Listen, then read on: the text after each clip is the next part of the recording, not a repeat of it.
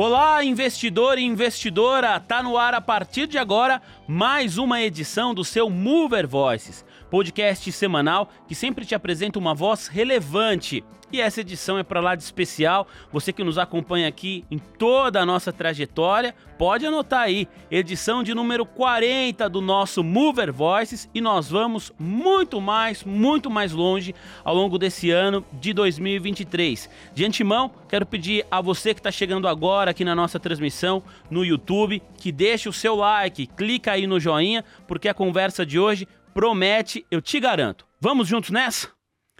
O nosso convidado da edição de hoje tinha o nome em dia, carro próprio e um salário estável. Ele tentou fazer um empréstimo, portanto, em um banco tradicional, mas teve o pedido negado. Esse foi o start que o motivou a criar a sua própria instituição financeira. Hoje, ele é o dono da banca. Ou melhor, do seu futuro próprio banco. Nós temos o prazer e a honra de conversar agora com Sérgio Ol, diretor-presidente da Fintech Conta Black. Sérgio, muito obrigado pela gentileza em aceitar o nosso convite. É um prazer muito grande ter você aqui.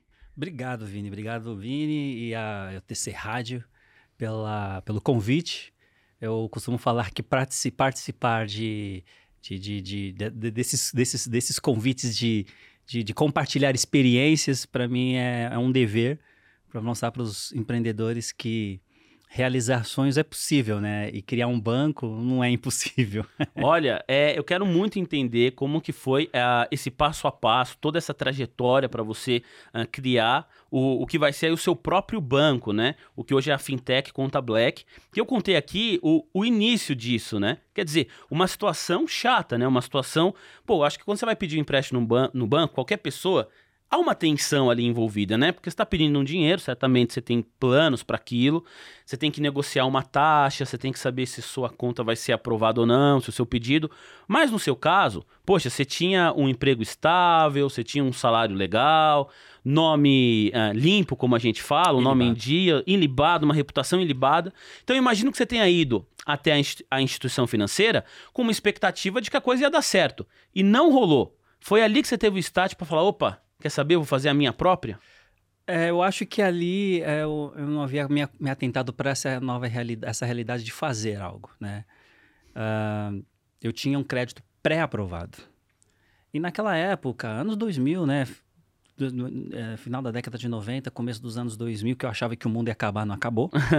é, eu só tinha que ir para a agência e conversar com o gerente geral, né? E eu tinha uma agência de publicidade, que era 100% full service, e eu tinha uma área de criação que demandava é, atualização de equipamentos, né? Então, eu queria trocar parte do, da área de criação e de atendimento. Eu já cheguei com o orçamento pronto. Eu não queria todo o recurso que, que estava pré-liberado, autorizado pelo banco, e eu apresentei para o gerente, fiz um pitch para ele, e aí ele me falou com essas palavras: eu não posso. Vamos conversar daqui a 30 dias, que eu não posso te liberar o empréstimo. Com o crédito pré-aprovado. Pré-aprovado, porque demandava de uma assinatura dele, uma autorização dele, né? E aí eu fiz como toda criança, mas por quê? É, é interno, um problema interno? Não, Sérgio, tá tudo ok pela instituição, assim, é, é algum problema de restrição, com certeza. Ele falou assim, não, também não, também não, pelo visto aqui você tá, você está bem redondinho. Você era o dono da agência de Exatamente. publicidade. Tinha mais de 30 funcionários, Tava... tinha folha de pagamento. Assim, eu movimentava, movimentava tudo ali. Eu não achava interessante ter o, recurso de, em outro cesto, sabe? Eu achava que ter uma instituição que me acompanhasse o dia a dia da minha agência, dos meus pagamentos, meus recebimentos, é, já era ponto bastante para para ter acesso a esse recurso que um dia iria me fazer. E minha mãe, no passado, quando era pequeno, naquela época, né, os pais falavam, ah, preserve o seu nome. Não vai ficar com o nome sujo. Exato, um dia você vai precisar. E aí, no dia que o gerente falou, lembrei da minha mãe. Assim, poxa, isso bem que a senhora falou. Mas o seu nome tava tranquilo, tá né? tudo tranquilo. A gente sempre trabalhou para ter esse nome libado, né? Não su sujo no mercado. É. Né? E aí foi quando é, essas perguntas, as respostas não foram convincentes. Porque um gerente, de fato, quando ele te fala isso, ele fala assim, olha, você tocou uma restrição aqui que não te deixa evoluir na pontuação interna da agência e também do score. Vai resolver isso. Acho que seria papel do gerente fazer isso, né? E ele não fez isso, não explicou o motivo, e aí eu entendi. Aí eu lembrei de novo da minha mãe. olha, você como empresário, você tem um sonho de ter o seu próprio negócio, você vai ter que provar sua capacidade de entrega três vezes, porque as pessoas duvidarão de você como homem preto ser dono de um negócio. E aí foi quando a ficha caiu, né? Cara, ele queria como cliente, queria ter acesso ao meu dinheiro, queria que fizesse essas aplicações, mas ele não queria ser meu parceiro. Ele não queria te emprestar Não dinheiro. queria me emprestar dinheiro, mesmo sabendo que eu tinha um negócio promissor, que era uma agência de publicidade. Você é o dono da Eu agência. era o dono da agência. E foi quando eu vi meu lugar, lembrei disso da minha mãe, e aí, pim, sabe? A, a- a- eu levantei do banco um pouco com raiva e um pouco também de afrontar. Ah, vou abrir meu banco por causa disso. E saí. Mas foi um momento ali de raiva, a ficha não virou. Aí foi quando, aí veio o ranço do, do publicitário, que eu fui começar a pesquisar o mercado, para entender quantos Sérgios existem. Você não. na- até esse momento, então, você não atuava com clientes do Não. setor financeiro. Não. E aí continuei no meu mercado de comunicação, comecei a entender a desbancarização, comecei a entender a desbancarização por CEP, por raça, e aí vi que os números eram astronômicos. Toda essa pesquisa, ô Sérgio, você foi fazendo isso por sua conta. Exato, exato. Para entender quantos Sérgios, quantos Sérgios, quantas Marias existem, eu vi que era um número estarrece- número estarrecedor e comecei a fazer pesquisa como que as instituições veem esses desbancarizados, né? É, a falta do interesse por causa das garantias, se não tem garantia, não me interessa. E aí eu fui guardando e fazendo material. Foi anos depois, acho que 15, é, é, acho que 15 não, foi 10, an- 12 anos depois, eu passei a atender empresas de mercado financeiro, Como publicitário. como publicitário. Atender uma demanda ali de uma campanha, de um produto específico, que na, na época era um produto de, de crédito. E aí eu comecei a me relacionar com os stakeholders, né? Foi com, justamente com os, o- os diretores do banco e num dia, numa conversa, um café, conversa de boteco praticamente, sabe? Falei dessa minha experiência para entender no ponto de vista dele o que, que eles acham disso e mostrei a pesquisa. Olha a pesquisa que eu fiz, cara. Olha quanto dinheiro passa fora dos bancos. Olha onde está grande parte desse público. Você sabia que mesmo com, com crise ou com, sem crise, são essas pessoas que mantêm o país? Elas consomem. Elas consomem, olha o poder de produzem. consumo deles. E eu falei assim, poxa, eu queria tanto. Pô, quer produto. dizer, você pegou e entregou uma oportunidade de mercado de É. graça para uma pessoa. Exatamente. E que nem era banco de varejo. É um banco que tinha outras necessidades de mercado. E o que, que ele te respondeu? Ô, Sérgio, quero te ajudar. Eu pensei, tá, vai me ajudar como, né? Quando você for voltar para São Paulo, procura na nossa, na nossa sede na Paulista, fulano de tal, que é o responsável pela área de produtos do banco. E tenta ver lá um produto que, na sua opinião, se adequaria à necessidade desse público.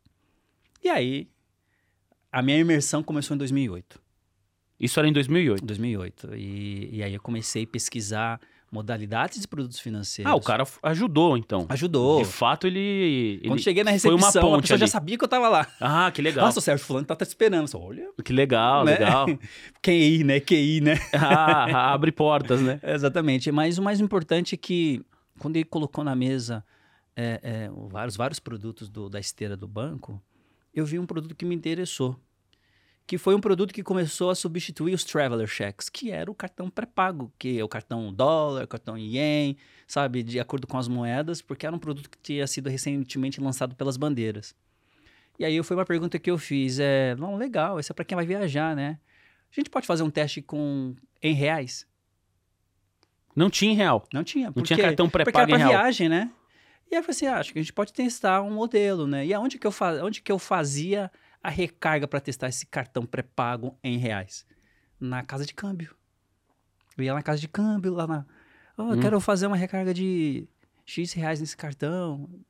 E, ele- e era uma casa de câmbio que fazia parte do- da rede conveniada do banco. Então, não pagava a taxa de câmbio, pagava só a taxa de recarga. Eu comecei a testar o cartão no modelo débito. Poxa, que legal. E ele era crédito, era crédito pré-pago. Então pagava no crédito ali. Poxa, que legal. Aí eu mostrei os números, falei, poxa, a gente pode começar a trabalhar um modelo de um produto pensado para o público. Mas aí vem uns reveses da vida, né? O banco foi comprado por um grupo chinês. E a gente descontinuou. Foi mais ou menos nesse mesmo espaço de tempo para eu entender que tudo estava acontecendo. Tem gente tem que ser rápido, né? Hum. Eu falei com outros players de mercado, com outro é, banco, com outros bancos de negócios. E aí um desses bancos falou assim: olha, a gente tem uma participação num outro banco que a gente comprou recentemente, deve ter algum produto lá, procura fulano de tal. Eu fui para continuar esse produto no outro banco. E aí eu fui aprimorando, até porque não tinha. As, regu as, regu as regulamentações por esse, por, por esse produto eram, eram muito limitadas, né? Então eu fui testando a tese, o produto, até que em 2017, quando a gente resolveu colocar o produto no mercado, o mercado já estava totalmente maduro sobre outras ferramentas financeiras que não viesse propriamente de bancos, né?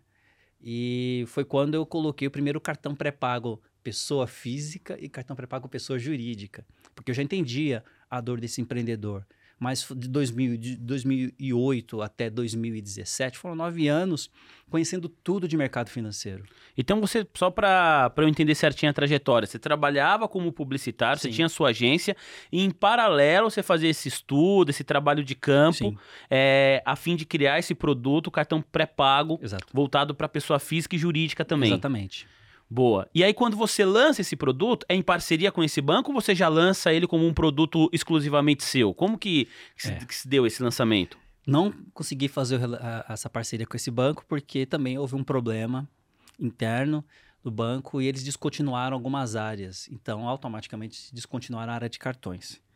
Mas como eu também tive que pensar rápido, eles me ajudaram a me conectar com as bandeiras. E as bandeiras, na época, haviam apresentado um, proje um projeto que elas estavam homologando os emissores que emitiam os cartões para esses bancos, também como emissores próprios, dos próprios cartões, né, com a própria marca. E aí foi quando eu comecei, em 2017, com um produto emitido por um, por um emissor. É, é aí que surge a conta Black. Exatamente. É aí que você pensa no nome, no conceito, a partir do, da criação desses cartões. Sim, exatamente. E como que foi o, o lançamento? A gente está falando de 2017, portanto, Sim. alguns anos antes da, da pandemia. Sim. Você tinha ali um, um mercado uh, bastante movimentado, Sim. né? As pessoas estavam consumindo. Houve demanda pelos seus cartões? Houve. Houve demanda, mas houve muitas críticas é, de, de potenciais investidores achando que isso é um produto que ele não vingaria. Ah, tá. O pessoal Porque ficou é aquela visão de banco, sabe? É um público que está devendo, é um público que não, não vai gerar atração para o negócio. E eu falei assim, não, acho que grande parte desse público vai precisar desse produto. Então, a gente tem uma organização chamada Afrobusiness, que ela foi criada com o objetivo de construir conexões e ofertar é, ferramentas para capacitação é, para a experiência empreendedora. Legal. E a gente, com muitas das parcerias, nós oferecíamos muitas ferramentas gratuitas para esses empreendedores. Aprender a vender pela internet, é, visão de contabilidade para aprender é, o que, que, se paga, aprender a precificar. Isso é importante para caramba. E, e, aí também as trilhas de educação financeira, né? Dentro, dentro dessa realidade. Mas a gente percebeu que o banco ainda seria a grande interrogação desse relacionamento, porque a tal da porta giratória, o homem engravatado do outro lado, seria um grande empecilho para grande parte desses empreendedores. Então, quando a gente resolve lançar a Afrobusiness, ela fazia a cada dois anos um jantar. Um jantar com temas específicos. A primeira edição foi maravilhosa. Tivemos Geraldo Rufino, Rachel Maia, são empreendedores Cara, pretos de sucesso que traziam o espelho de que era possível. Né? É o segundo tema que era o tema que a gente lançou, a conta Black, o tema era Black Money, para falar sobre o contexto do Black Money, como que ele funcionou em outras comunidades, em outros países e, e como que seria no Brasil. E aí usamos esse jantar para lançar a marca Conta Black e foi um jantar para 250 empreendedores. Um jantar bonito, tipo americano, sabe? Você já conhecia todos ali ou... Conhecia, porque eram associados da, da, da própria Afrobusiness. Legal. E aí, a grande sacada é que eu pensei, poxa, vou fechar o evento, fazer uma van premiere ali, assim, lançar a marca Conta Black. E se surgir interessados para o MVP, para mim vai ser maravilhoso. Eu pensava ali 10, 20, quem sabe 50, né? E o resultado foi que ao final do evento nós ganhamos 200 Nossa, membros. foi um sucesso. E assim, e a gente agradecemos, mandamos um kitzinho. Você vai ajudar você é uma peça fundamental para ajudar a transformar esse negócio no banco que vai te representar. E, e, E o grande, e a grande sacada aí entra o marketing, né? O boca a boca não morre, nunca. Esses 200 falavam para outros 200. E aí virou mil. É, é o que hoje a gente chama de uma publicidade orgânica. Totalmente. Totalmente. E aí a gente nós conseguimos mostrar para o mercado como que esse público não ia ter aderência a esse produto. É uma prova de que eles não tinham acesso a serviços bancários, serviços financeiros básicos. Uma conta para a pessoa colocar o dinheirinho dela. Uma conta para ela mandar um boletim de cobrança. Uma continha para que ela pudesse é, ter o prazer de passar no estabelecimento usar o cartão dela, sabe? Então a gente entendeu esses códigos e mostramos para o mercado, olha, temos existe um oceano de oportunidades e é o que tem nos mantido até hoje, então. Ô, Sérgio, e você sabe disso, assim, acho que infinitas vezes mais do que eu.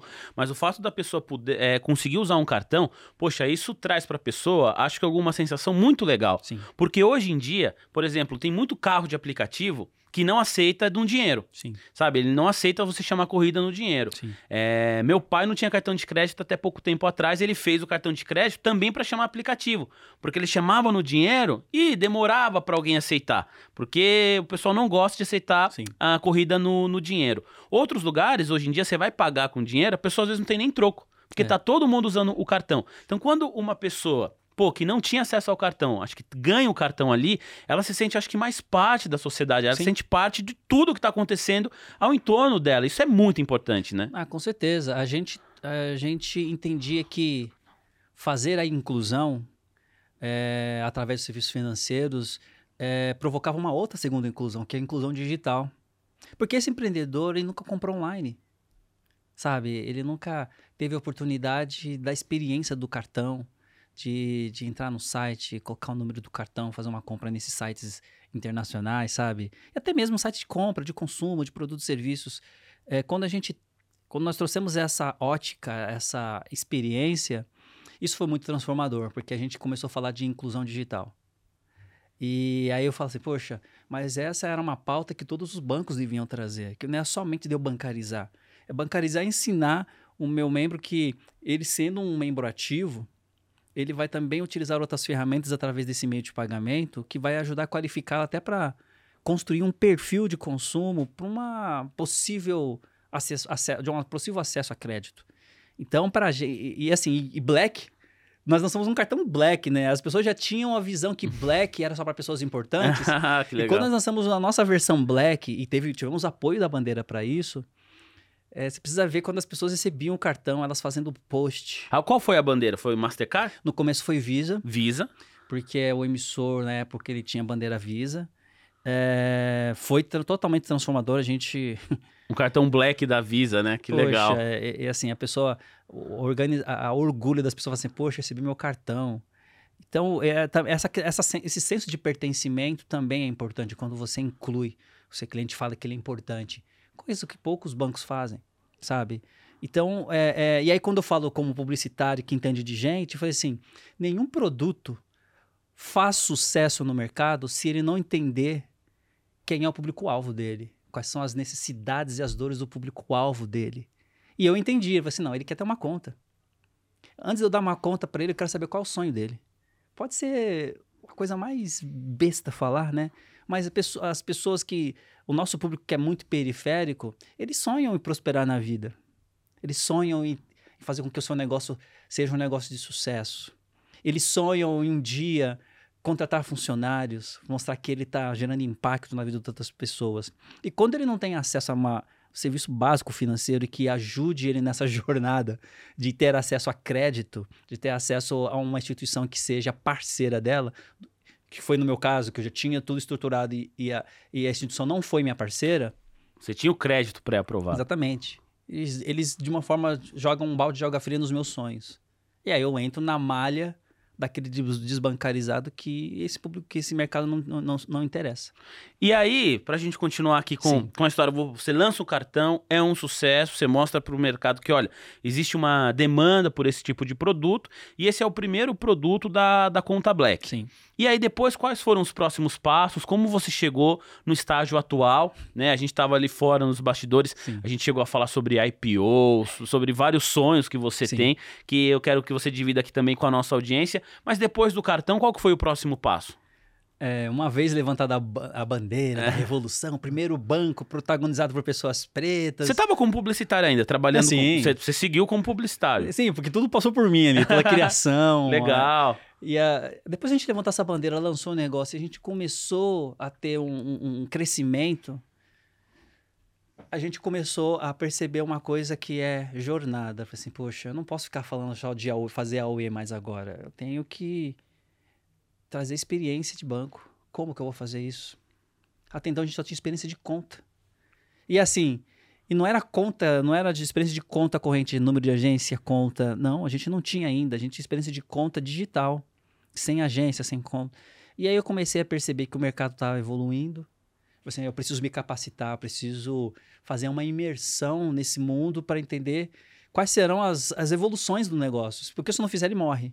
Então, a gente se cadastrou, virou associado na, numa entidade de classe para fintechs, para entender os, os desafios no mercado das fintechs, uma vez que o Banco Central começou a trazer a regulamentação para toda essa área e começou a trazer para a gente laboratórios sobre soluções de pagamentos que fariam parte dessa experiência. Então, tive que fazer tudo isso. E assim, foi na marra. É, aprendi que mentoria é importante, comecei a trazer mentores de mercado financeiro para serem não só o nosso escudo, mas para nos ensinar a justamente como desenhar esse crescimento. Porque aí a Conta Black começou a crescer, a gente começou a construir relevância, é, ainda o tema educação, é, é, inclusão é, financeira, inclusão digital, ser o primeiro banco protagonizado por pessoas pretas, ainda estava em, e ainda estava em como ainda está até hoje, como um produto diferencial de nicho. A gente começou também a chamar a atenção do mercado e eu comecei a aproveitar essa, essa ascensão para me conectar a pessoas do mercado financeiro, sabe? Participando de eventos, de entrevistas. Poxa, me dá seu contato, eu queria muito tirar umas dúvidas que você me ensinasse. Então eu comecei a fazer isso para entender essa esteira lógica de crescimento. Foi quando, num dado momento de crescimento e entender que eu precisava evoluir, nós saímos do emissor, que até então ele era um IP, e fomos, fomos plugar numa solução IP que já estava plugada, estava dentro de um banco, né? Então, quando a gente trouxe esse banco, é, a gente passou a trazer a experiência de conta corrente, número de banco, agência, TED, DOC, sisteminha para emissão de boleto de cobrança, internet banking. Aquele ecossistema mais completo. Exato, robusto. Isso para a gente foi bom porque é, era isso que a gente achava que faltava. Poxa, eu precisava criar um, algo que o meu cliente, um dashboard, que o meu cliente pudesse ver o saldo da conta, que não se viesse somente para o celular, dar uma experiência para PJ. E aí, quando a gente fez essa mudança de ambiente, isso ajudou muito no crescimento da conta Black para sair dos seus 5 mil e para seus 15 mil clientes, sabe? Que e eu disse, poxa, que legal, mas eu preciso trazer mais experiência. E tive que aprender a fazer análise SWOT para ver onde estavam minhas falhas, onde estava o lado positivo. Comecei a aprender a fazer, eu vendi isso para a agência, a questão de benchmark para os outros, e eu não estava fazendo para mim. Comecei a fazer análise, o benchmark com as contas digitais, os bancos digitais que estavam surgindo na época. Assim, poxa, ele tem isso, eu não tenho, mas ele é ruim nisso, eu sou bom nisso, mas eu quero aquela parte boa deles. Então a gente começou a aprender a construir roadmap. Não, a gente precisa em tanto tempo ter isso porque o cliente ele vai fazer comparação com o concorrente. Então a gente aprendeu a entender as nuances e as necessidades do nosso cliente. A gente passou a fazer o quê, sabe? Ouvir o nosso cliente. A gente começou a fazer muita pesquisa. O que, que você acha na sua conta ter esse serviço? A gente tinha os feedbacks. Nossa, maravilhoso, mas se tivesse dessa forma seria melhor. Então a gente começou a crescer a conta Black na visão de é, tester, beta, sabe? Clientes beta. Ó, gente, Estão melhorando nosso serviço. O que, que você acha de incluir esse serviço? Aí todos respondiam para a gente e a gente. Acho que o próprio cliente se sente privilegiado, né? Porque Sim. sabe que você está ali, como você usa muito o produto, você está sendo chamado justamente para fazer parte desse teste. Pô, é, é um reconhecimento da é. empresa e da marca também. Exato. Porque vai confiar na sua resposta para definir o futuro da companhia, né? Exato. Então a gente teve que fazer uma imersão nesse mundo para entender o mundo da fintech. É, depois vieram as, as certificações de SCD, CEP. É, existia uma regra lógica de, quando, de, quanto, de quantas transações eu tinha que ter para virar IP, se eu não quisesse fazer um investimento para virar IP de cara. Então a gente foi aprendendo de forma orgânica que não, vamos fazer de forma orgânica se, se o regulador fala assim, vocês têm que virar IP. A gente vai lá e vira, porque a gente tem base reprimida, a gente pode captar. A gente também teve que aprender sobre rodadas de investimentos, porque isso estava muito em voga na época. A gente, eu, fiz investimento no meu, próprio, no próprio dinheiro. Eu fui lá e banquei 5 mil contas. Sabe o que significa dinheiro? Muita grana. Eu tirei todo o meu dinheiro da conta para bancar isso, né? Acreditando no sonho de que a gente ia fazer isso acontecer. O retorno voltou. Mas. Que bom. graças a Deus. E merecido. E merecido. E, e eu acho que é, essa, essa esteira ela foi muito importante porque hoje a gente imagina como que a gente quer, como que a gente vai chegar onde a gente quer.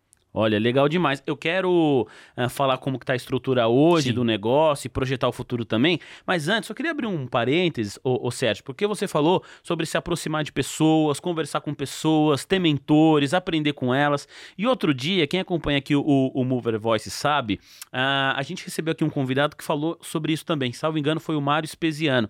Ele é diretor dos estúdios Flow. Ele falou assim: Poxa, uma coisa que eu faria diferente na minha carreira, eu teria me aproximado de mentores. Eu demorei para fazer isso, então se eu pudesse voltar no tempo, eu me aproximaria de mentores. E agora te ouvindo aqui, me fez uma conexão direta com essa conversa que eu tive com ele há pouco tempo, porque você falou que fez isso. Eu queria saber quais mentores você escolheu para ter perto de si e quais lições essas pessoas acabaram te ajudando, te ensinando para você chegar onde você está hoje.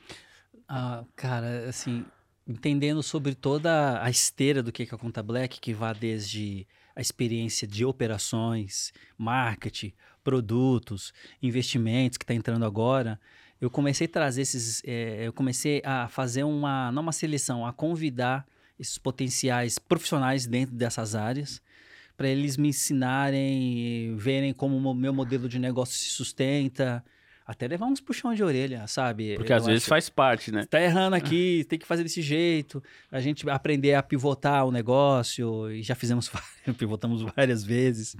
Então, é, é, e esse era uma experiência que eu já tinha dentro da agência. Quando eu comecei a agência, na época não tinha redes sociais, essas coisas, a gente fazia network nas feiras. Eu levava um calhamaço de cartão de visita, eu ia no dia da inauguração, que estavam os diretores das empresas. Então eu ia nos estandes das, das marcas que me interessavam. E eu já ia diretamente na pessoa que me interessava. Poxa, eu vim aqui, eu admiro muito o seu trabalho, eu montei uma agência, eu tenho uns desafios. Gostaria muito que você, dentro da sua agência, da sua agenda, pudesse me dar algumas mentorias. Poxa, massagear o ego do cara, pô, meu protegido. E, e a mentoria, ela não só serve para isso, né? ela também servia para também abrir portas, né? Ah, você precisa atender o meu meu meu meu protegido, porque ele está fazendo um negócio muito legal, então acabei também fazendo desses mentores os meus principais aliados. Algumas conexões. Exatamente. O primeiro cara que eu convidei para ser é, mentor, e foi uma história muito louca. Eu acredito uma coisa que a minha mãe sempre falava sobre energia. Ela falou assim, Sérgio, o mundo é feito de energias. Se você falar mal de uma pessoa, é, isso pode voltar para você um dia. Mas se você pedir coisas boas, então eu comecei a jogar para o universo coisas que eu queria, né? Eu joguei que abrir um banco, mas joguei com raiva, né? E aconteceu. E uma vez, é, Chris Gardner, quem assistiu A Procura da Felicidade. É, é, é. Ele veio é o personagem, Brasil. né? Ele veio pro Brasil. Cara, que demais. É, e aí... Um Nossa, dia... você já foi num gigantesco, né? Super Pô, gigantesco. E aí eu falei assim, poxa, eu vou pra um evento que vai acontecer num pavilhão com mais de 5 mil pessoas. Quem disse que eu vou conseguir chegar no cara? E aí a Fernanda, minha sócia, falou assim, não, vamos jogar pro universo. Não acredita no negócio do universo? Fala que a gente vai encontrar o cara, a gente vai falar com o cara. Então vamos, vamos. E eu morava perto do, do Expo Transamérica. Sim. Tava pra ir a pé. Cheguei atrasado. No dia da abertura do evento. Quando eu entrei no estacionamento, cheio de carro, tudo vazio, porque a primeira palestra foi do Robert Kiyosaki. Eu cheguei nervoso, poxa, vou perder os melhores lugares, não vou conseguir chegar, ver a melhor a palestra do, do Chris. Quando, nesse momento que eu pensei isso, eu vejo um Uber Black saindo lá do outro lado do pavilhão para passar por nós pela saída. E eu nem me dei conta. E aí tinha uma pessoa sentada na frente, um negão sentado na frente com o braço para fora, de óculos escuros. A Fernanda falou, Sérgio, aquele é o Chris Gardner. Cara, não acredito. Eu falei Porra. assim, é mesmo. A gente gritou, Cris, Cris, Cris, Cris. Ele deu um tchau e pediu pro Uber parar. E chamou a gente. Eu falei assim, eu não acredito que eu vou ter uma exclusiva com um cara sem ninguém pra nos atrapalhar. Cá. E a gente foi, ele perguntou quem nós éramos, o que nós fazíamos, saiu do carro e falei assim, pitch de elevador, pitch de elevador. Falei, "Cri- Chris, é, eu tô montando no Brasil o primeiro banco digital protagonizado por pessoas pretas. Ah, parte da minha história de vida, eu, eu me vejo na sua história. É, gostaria muito que você fosse meu mentor. Porque, na verdade, você já é meu mentor, mas gostaria muito de construir essa relação. Ele falou assim, ficou aquela empolgação de americano. Oh, man, no! Back, back, Black Banker, oh, you! Pegou o telefone e e-mail. Assim, não, vou te mentorar, vou te mentorar, vou... Deu como meu livro, que lá tem muita parte da minha história de vida, como que eu persisti, como correr atrás dos sonhos. E, eu acho que ele foi o maior boom do meu crescimento como conta black e até nas redes sociais. Você conseguiu realmente manter um relacionamento com Sim, ele? Consegui. Ele te escreveu, você escreveu pra ele Ah, depois mandei desse e-mail, E ele gente... te respondia? Respondia, eu falei assim, poxa, eu quero para os Estados Unidos, eu gostaria muito de te mostrar muito do estágio do meu negócio. Eu falei assim, não, quando você vir para Chicago, a gente vai conversar. Mas era um sonho distante ir para os Estados Unidos porque estava longe da minha realidade, né? E eu tentava dentro das minhas das minhas, possi das minhas possibilidades manter esse relacionamento. Assim, ah, meu futuro eu quero fazer um evento com ele aqui no Brasil, né? E aí eu aprendi com a jornada, pesquisei muita coisa sobre ele. Só que no final do evento, eu pensei, ah, eu tirei uma foto com ele lá fora, de manhã. Ele nem vai lembrar de mim. 5 mil pessoas, acho que mil pessoas para tirar foto com ele. Uma pessoa de cada podia tirar foto. Uma pessoa de cada. Quando ele viu a Fernanda, a Fernanda deu a bolsa dela para tirar foto, ele viu e lembrou de nós dois. Poxa, não, vem os dois. A gente tirou uma foto. Eu tenho Ah, até- era só você ou ela? E ele Não, chamou é um de dois. cada podia tirar foto. Ah, Só que aí ele chamou nós dois e tem até hoje a moldura na mesa, uma foto eu e ela com ele e um- uma foto deu com ele de manhã, ele todo de pijama. É, e isso abriu minha mente, abriu. É um cara que eu sempre falo dele como mentor, que a história dele me. E aí foi, foi depois o Rodrigo Abreu, que é o. Beijo, Rodrigo. Rodrigo Abreu, que é o CEO e fundador da rede Alpha Graphics, que é um cara fora da curva. Tem vários nomes. Tem, tem o Mark Towell, que. Ah, ele, ele já veio aqui, o Mark Tawil. Pô, ele é um ele- cara muito legal. Ele também trabalha na área de publicidade, né? exato, exato. E eu tô até chamando ele e falei assim: meu, eu quero. tô com uns desafios, preciso de você. Tem o André Dueck, que é. Foi ex-CEO da Fórum, da Diesel, que agora tem um. Tem, a, a- tem o One Sotheby's, que é uma empresa de real estate lá nos Estados Unidos. Então, fui Ah. me conectando com esses Que caras. demais. É, e por último, agora o próprio Caíto Maia, né? Que eu participei do programa dele, ele apaixonou pelo projeto da Conta Black, a gente começou a se conectar. E aí vieram várias outras pessoas, e aí eu percebi, nossa, que legal.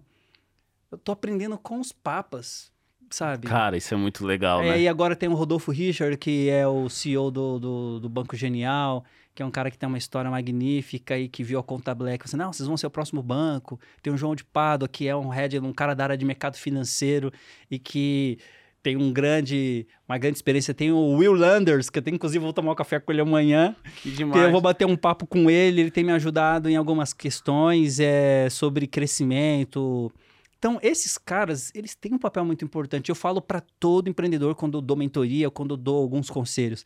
Cara, você precisa de mentores. Você precisa de pessoas que vão te ajudar, vão te puxar a orelha, vão te, vão te colocar no plumo para você seguir o seu negócio, porque na, na história das startups, ou mesmo do, do empreendimento, muitos morrem, muitos não passam pelo va- Vale da Morte, né? Que é de, de, de viver o, o seu negócio durante cinco anos, porque não tem apoio, que não consegue ter acesso a crédito, investimentos. Os cinco anos são os mais difíceis, São. né?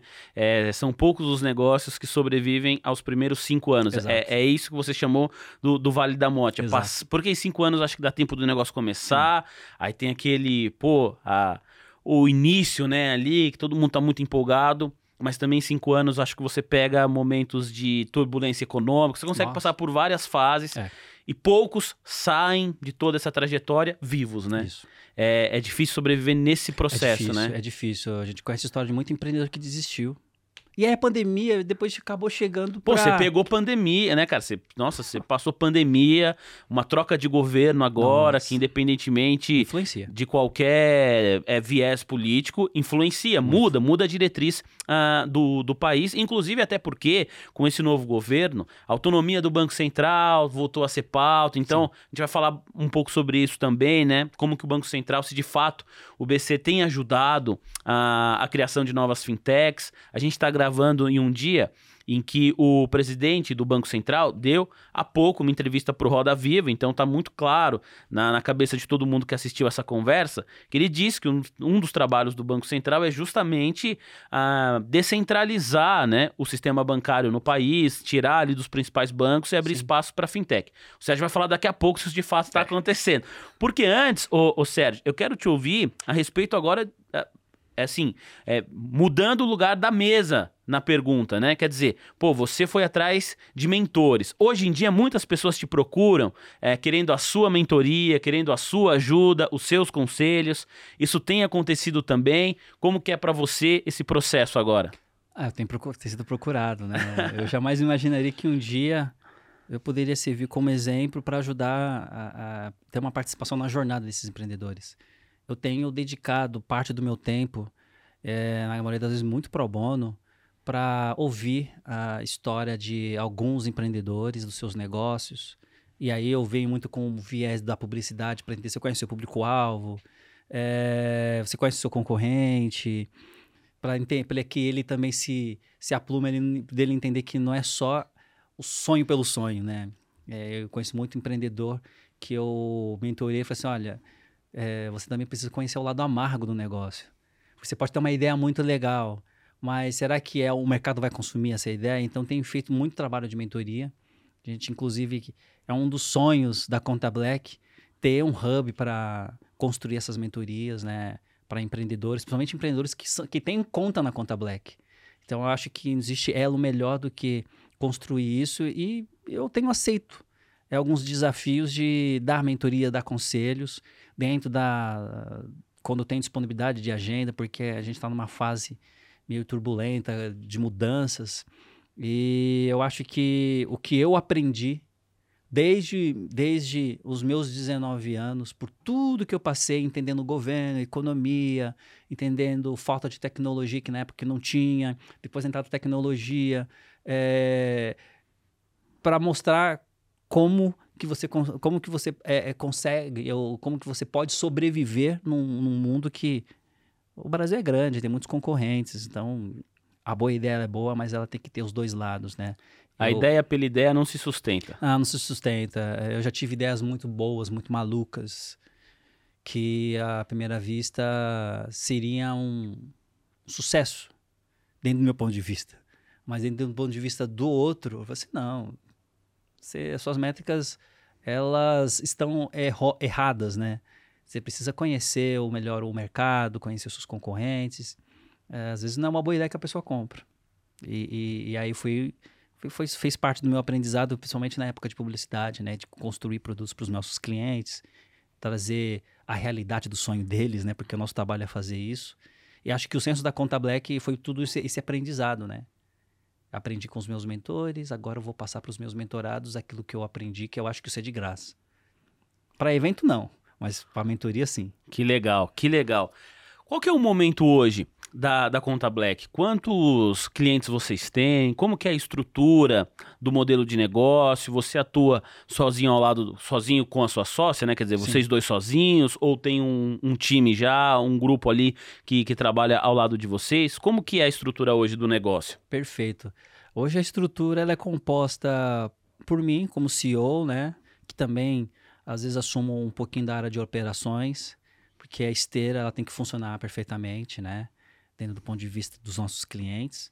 É, tem a Fernanda, que é da área de. Ela é CCO na área de comunicação, então toda a parte que, que tem a ver com a cultura da empresa, ela é responsável, principalmente no relacionamento com, a, com o nosso time de PR e também de coordenar ali o time de marketing é, com relação às estratégias ao longo do, do nosso ano, né, do, do, do, ano, do ano fiscal da Conta Black.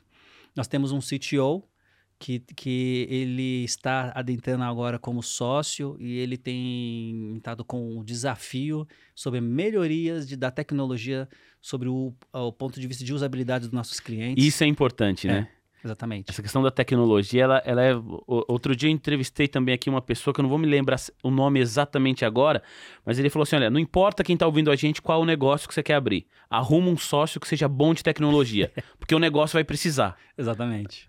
É, então, um cara de tecnologia que tem ajudado isso muito. Que legal. E o melhor é, é um, um, head da, um head de PJ que entenda ah, sobre os nossos clientes de experiência PJ, que é um head de pessoa física.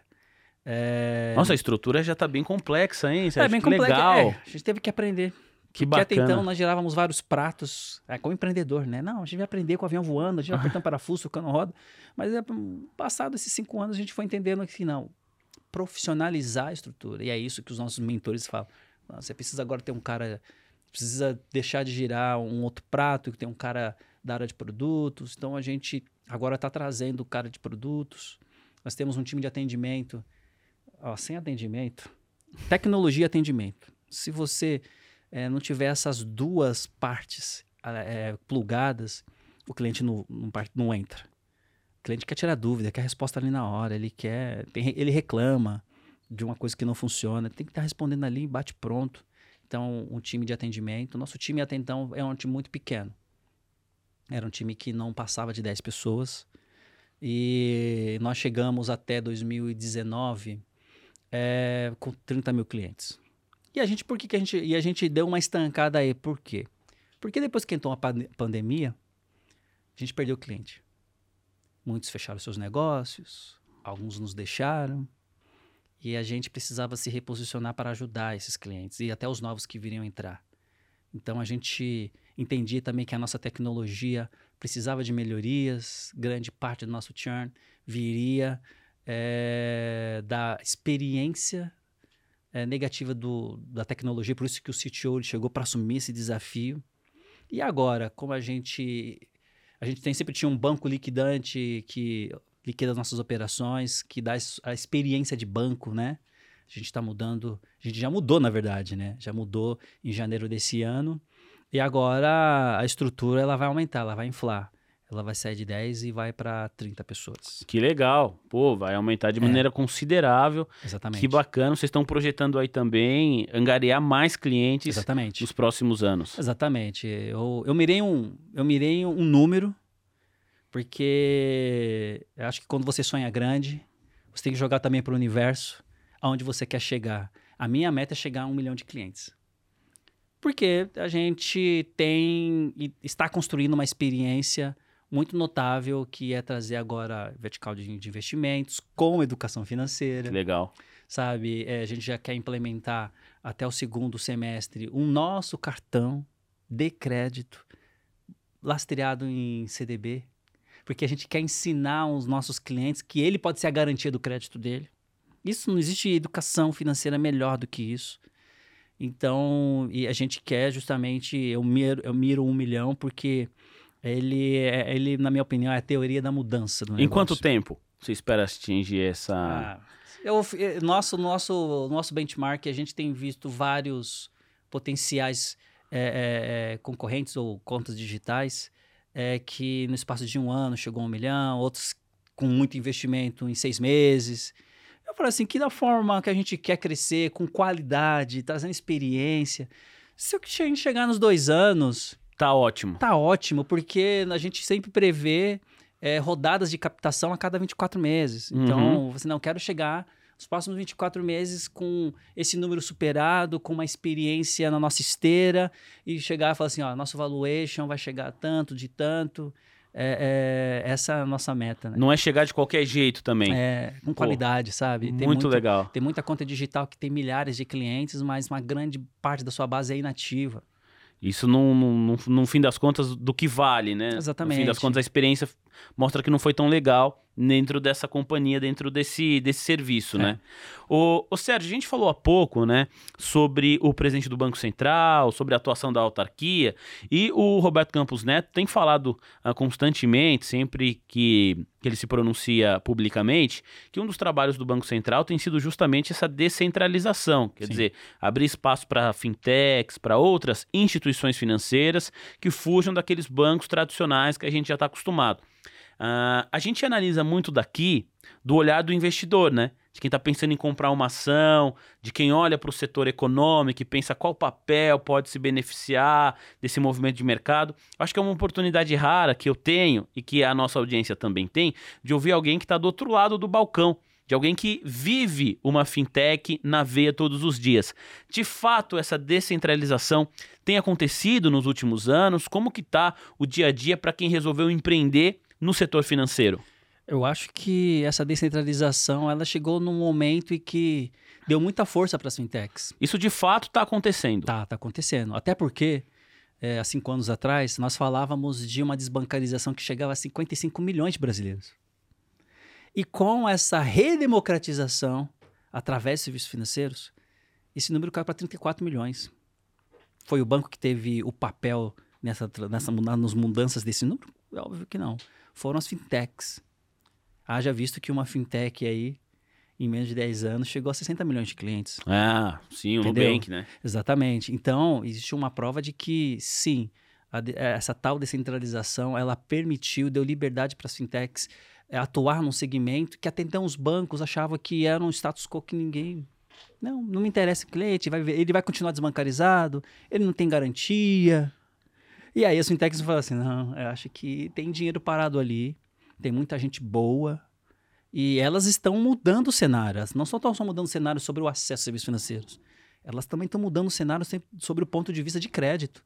Muitas criaram crédito com garantia em celular, tem algumas que estão criando crédito com experiência social, porque pela experiência social ela sabe quanto que aquela pessoa movimenta de uma viagem, de um evento, de uma baladinha que ela vai.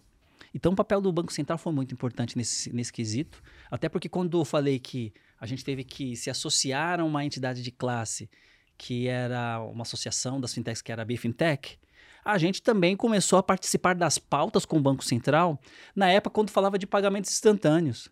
Antes surgiu o Pix, que essas ideias viriam e que as fintechs poderiam participar desse laboratório para validar o modelo de negócio. Então, ele teve um papel importante. E, e eu acho que será muito mais importante para repensar modelos de negócio, modelos de produtos, quiçá até mesmo sobre a área de investimento, é, para fazer com que a experiência ela seja muito mais inesquecível para o usuário final e que as, que as fintechs também tenham mais é, é, sejam menos dependentes dos, do, dos bancos para isso.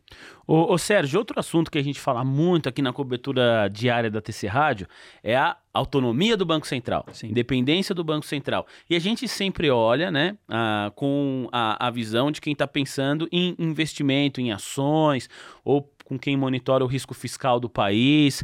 Agora, acho que é, reforço aqui uma rara oportunidade de falar com alguém que vive no mundo das fintechs enquanto empreendedor. É, nesse sentido, a autonomia do Banco Central, como que toca? Qual que é o impacto desse assunto no seu dia a dia, no seu modelo de negócio? Um Banco Central independente ou dependente do governo, como funcionou historicamente no Brasil até pouco tempo atrás. Isso muda alguma coisa no dia a dia do empreendedor, no seu caso, que você está empreendendo nessa área do setor financeiro? Como que é isso? Eu acho que não impacta muito, é, porque antes, quando ele era dependente do governo, né? É, ele criou portas, e-mails para conversar com as fintechs, né? E para ouvir as propostas, né? Eu acho que essa tese sobre essa discussão, né, sobre se ele, se a dependência dele ou a independência dele vai gerar algum impacto, talvez eu não veja isso porque é um caminho que já está posto para as fintechs, sabe? Já está posto, elas já estão aí, elas têm um papel muito importante na jornada e no acesso a serviços financeiros por parte da, de um público que é CDIE, que é a grande massa. Eu acho que uh, essa questão da independência ou a dependência, se, estiver nas pautas é, questões que têm a ver com a inclusão, a educação financeira, o acesso aos serviços, que é o mais importante, de uma certa forma, é um dos pontos que mais nos preocupa no sentido assim, o que, que eles vão trazer de benefícios para a população, que é a grande, que é o grande x da questão. Enquanto essa discussão vai interferir na jornada e na experiência do cliente final. Porque de uma, de uma forma ou outra, o mercado, ele evoluiu. Quando falo de mercado financeiro, principalmente no Brasil, por sermos um mercado mais evoluído do que alguns outros países, eu tive uma experiência nos Estados Unidos três meses é, no ano passado, eu via o quanto nós estamos evoluídos, né? Até eu fiz um intercâmbio com a maior fintech da África do Sul há três semanas atrás, que eles vieram para conhecer o Pix, que eles querem implantar o Pix e chamaram a gente não um outro banco. Chamaram a gente para participar dessa pesquisa, a gente mostrar na prática como que isso. E a gente tem mostrado para eles que o Banco Central tem um papel muito importante. E eles falam assim: nossa, para a gente chegar no nível de um Banco Central brasileiro, de um mercado que já tem uma solução que atende toda uma camada da população brasileira, a gente vai ter que ralar muito. Então, tem impactos ali que, que eu acho que para o próprio Banco Central, o próprio governo, eles não vão deixar esse, esse case morrer. É, tem algumas coisas que realmente nós conseguimos avançar nos últimos anos. Acho que o Pix talvez seja, até pensando em inclusão social, uh, um bom representante desses avanços, né? Você Sim. conseguir ali não ficar limitado numa questão de horário para fazer uma transação. Eu acho que tudo isso foi realmente um avanço, que inclusive na entrevista que o Roberto Campos Neto deu ao Roda Viva, ele fez questão de não colocar a criação do Pix em nenhum governo. Não é mérito de governo A, B ou C. É mérito do país, é uma questão da sociedade e do Banco Central, Sim. que é uma autarquia de Estado. Né? Não é uma autarquia de governo, é uma autarquia de Estado. Olha, uh, a gente falou bastante né, sobre o, o Banco Central já, mas para projetar a sua visão, acho que é legal você dividir isso com a gente, a sua visão econômica para o país ao longo desse ano, né? Porque a gente falou em banco, muita gente associa a palavra já a juros, né? E tem uma discussão em voga na nossa sociedade que é a magnitude da Selic. A taxa básica de juros hoje do nosso país, que está em 13,75% ao ano. Muita gente comentando sobre a importância de você conseguir abaixar a, a, Selic. E aí, na outra ponta, tem gente que fala assim: pô, mas quais são as condições uh, que nós temos hoje, macroeconômicas, para que de fato os juros uh, caiam? Como que você vê todos esses fatores e a economia do Brasil nesse momento enquanto empreendedor? Em Sérgio? Eu acho que esse tem sido um grande aprendizado para mim, né? Uma vez agora tendo um parceiro que é um banco, eu tenho tido a oportunidade de acompanhar a mesa de operações, né? Eu acho que existe ainda uma incerteza com relação a, a essa questão da taxa Selic, né? É, existem muitos, muitas especulações é, no que tange a governo, a posicionamentos políticos e essa questão do próprio Banco Central e que, de uma certa forma, cria uma cortina que não dá a segurança sobre se isso vai se reverter ao longo. Mas uma coisa que eu aprendi com, com na minha vivência, é, eu nasci, eu vou entregar a minha idade, eu nasci em 74. e eu nasci numa época de ditadura, acompanhei as diretas já, era pequeno, tá? Não, não era tão velho assim, não. Esse dia eu tenho uns, uns 10... É, eu fui 86, eu tava com uns 12, 12 anos, anos, né? É, acompanhei o primeiro impeachment, a hiperinflação, a alta do desemprego. E eu costumo falar assim para todos que nós somos meros sobreviventes, que a gente sobre aprender a lidar com essas dores. Isso tem a ver com a economia, tem a ver com governos. E, e eu acredito que a gente ainda, eu tenho expectativas de que o governo vai arranjar uma forma meio de dar uma estancada para que essa taxa, a taxa Selic, ela tenha chegue num número que seja factível, né? Porque isso de uma certa forma é, influencia até na experiência do meu cliente, Experi é, na, na, forma como ele consome, na forma como ele tem como, como ele não consegue ter acesso a serviços como de crédito.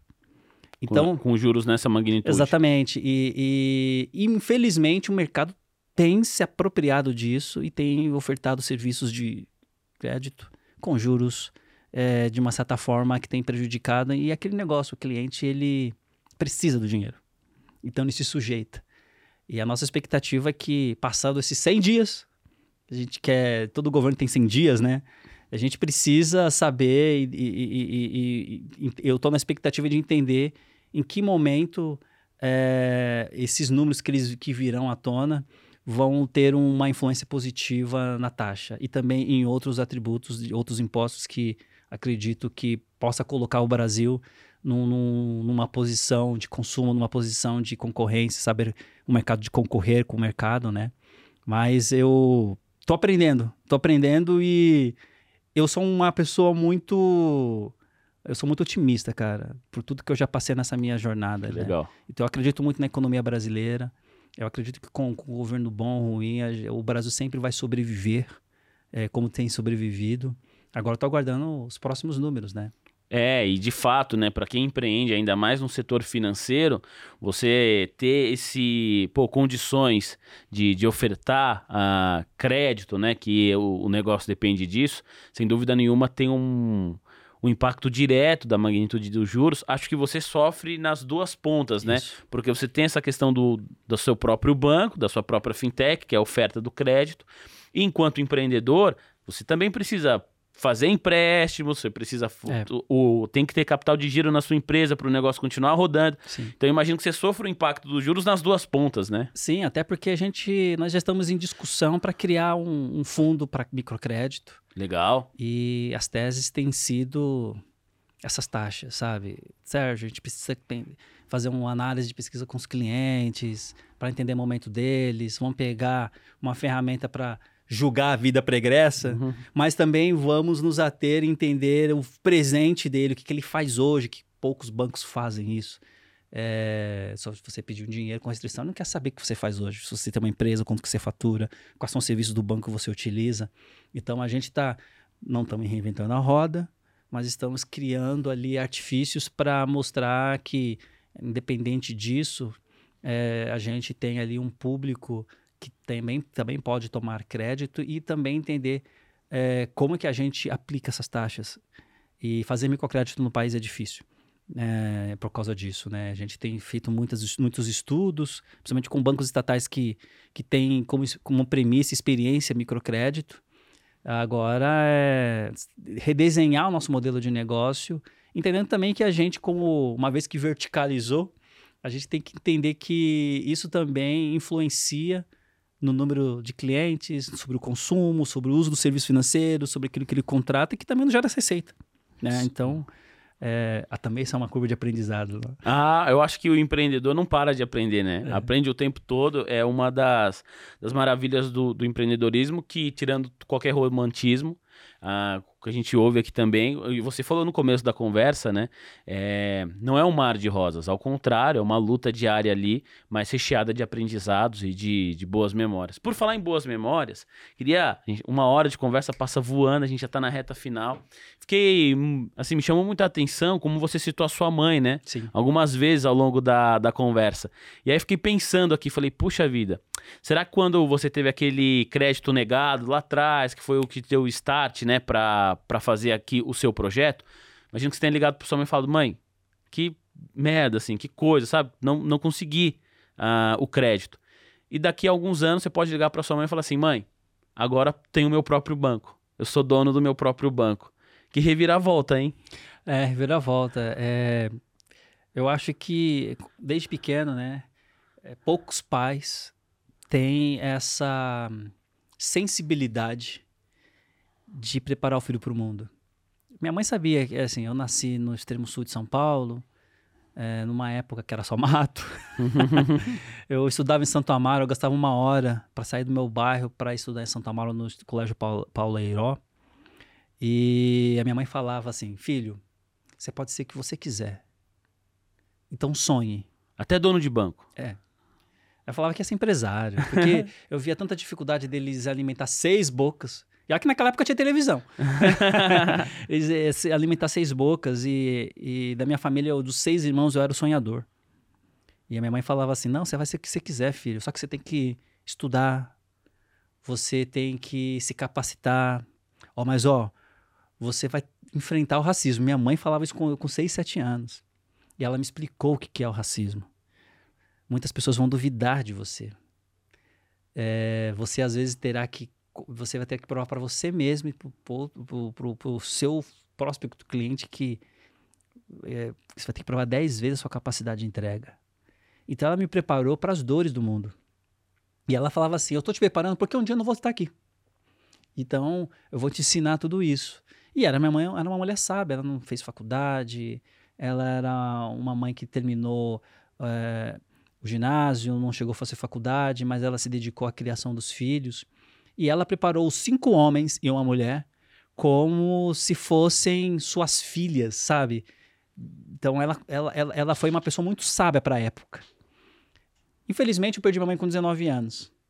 E ela falava, quando ela falava que eu tinha que fazer reserva de capital, eu tinha que fazer poupança, que eu tinha que zelar pelo meu nome para um dia eu for usar, que eu vou usar, todas as situações que eu passei, racismo, a dúvida do cliente, você é dono da agência mesmo? Sérgio Al, Sérgio Al da onde, né? Pensava que era estrangeiro. é, e também é, a, a, a, dor de empreender. Por todas as dores que eu passei, eu lembrava dela. Pô, é, minha mãe falava isso. Mas uma coisa positiva que ela sempre falou na minha jornada, ela falou assim, jogue para o universo tudo que você quer. Para você ver. Eu falo muitas mentorias para os jovens, que assim, olha, eu não sou diferente de vocês.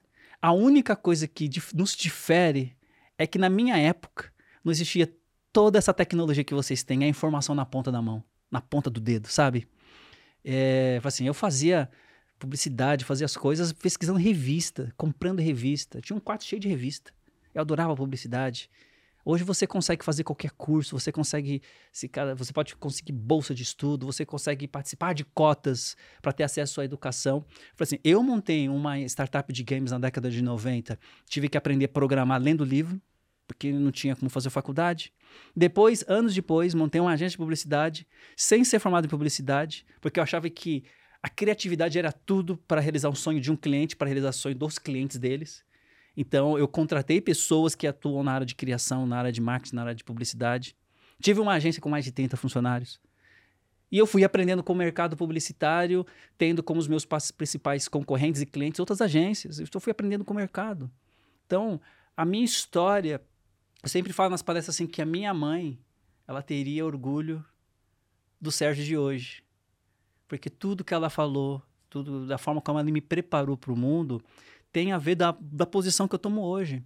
A Conta Black ser um banco digital, o primeiro banco digital protagonizado por pessoas pretas para falar sobre sonho, realizações, e que não é feito só para pessoas pretas, também para pessoas brancas que são periféricas, que vivem em CEPs diferentes, que é, é negado pelos bancos. Eu falei assim, não, eu quero fazer algo diferente. Quero fazer algo diferente, quero gerar um impacto e mostrar que sonhos são possíveis de serem realizados. Sim, desde que você tenha foco, desde que você se capacite, desde que você entre na, na esteira lógica de que para realizar sonhos você precisa estar preparado para isso. E aí eu lembro de tudo que a minha mãe fala.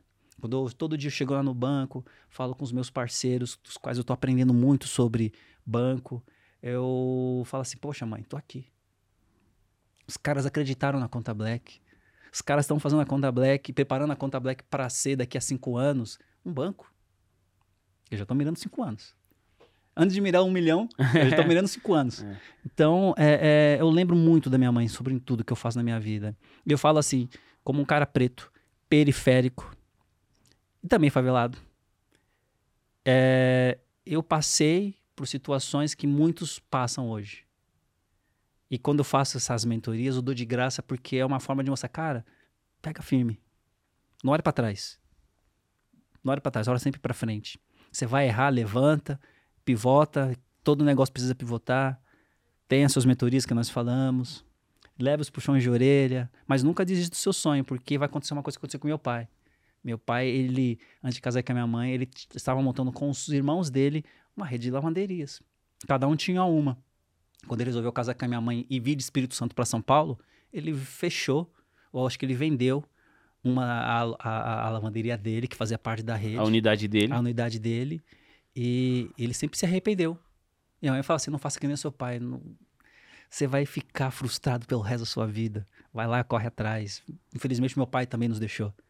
Mas quando meu pai me viu conquistando espaços, ele falou assim: agora entendi por que, que você é, é, era aquele jovem sonhador, sabe? Então, a família tem um papel muito importante na jornada empreendedora. E grande, e grande parte dos empreendedores que empreendem não tem apoio da família. Então, são poucos que têm o apoio e incentivo de familiares para fazer da sua jornada empreendedora sentido.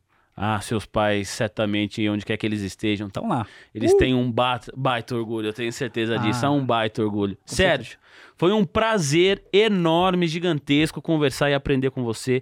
Muito obrigado mesmo por ter aceito o nosso convite e por ter trocado essa ideia comigo e com toda a audiência que nos acompanha aqui pelo YouTube e pelo Spotify. Para mim é sempre um prazer, sabe? Toda vez que eu sou convidado, eu vou, eu vou com prazer porque é, é, é, é essa fala que a gente precisa trazer a gente está se verticalizando, tive que aprender, estou aprendendo. Mas tudo teve um começo. Teve um começo. E qual é o seu começo? A pergunta, qual é o seu começo? O quanto você está focado em realizar? Eu agradeço a oportunidade e acho que é uma mensagem Pô. que gostaria de passar. E é uma mensagem que a minha mãe me falava, né? Ela falava assim que o, o, a, o meu presente, ele é, ele é uma ele é uma consequência das decisões que eu tomei no passado. Então, comecei a empreender aos meus 19 anos. E ela fala que o meu futuro ela é uma, será consequência das decisões que eu tomo hoje. Então, não importa o que você, é, o, o, momento que você se encontra, é, foque no futuro, mas pensando que o seu presente vai ser justamente o reflexo das suas conquistas no futuro. Eu quero agradecer a oportunidade e quem sabe numa próxima vez venha trazer novidades da Conta Black. Ah, sem dúvida que a gente vai retomar essa conversa, sem dúvida, Sérgio. Foi um prazer conversar com você, uma aula, uh, muito, muito aprendizado, uma história de vida inspiradora. Muito obrigado mesmo.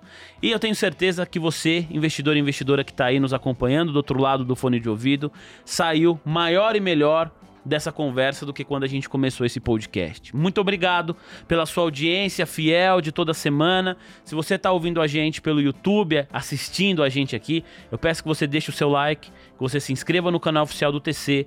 E se você acompanha o nosso conteúdo pelo Apple Podcasts, pelo Spotify, você pega aí e classifica com o máximo de estrelas possíveis, hein? Esse podcast aqui para ajudar a gente. Combinado? Ó, na próxima semana a gente vai ter aqui mais uma voz relevante para conversar com você. Combinado? Estamos, estamos aí um acordo fechado, um negócio fechado. Eu espero a sua audiência na semana que vem. Muito obrigado por hoje. Até a próxima. Tchau.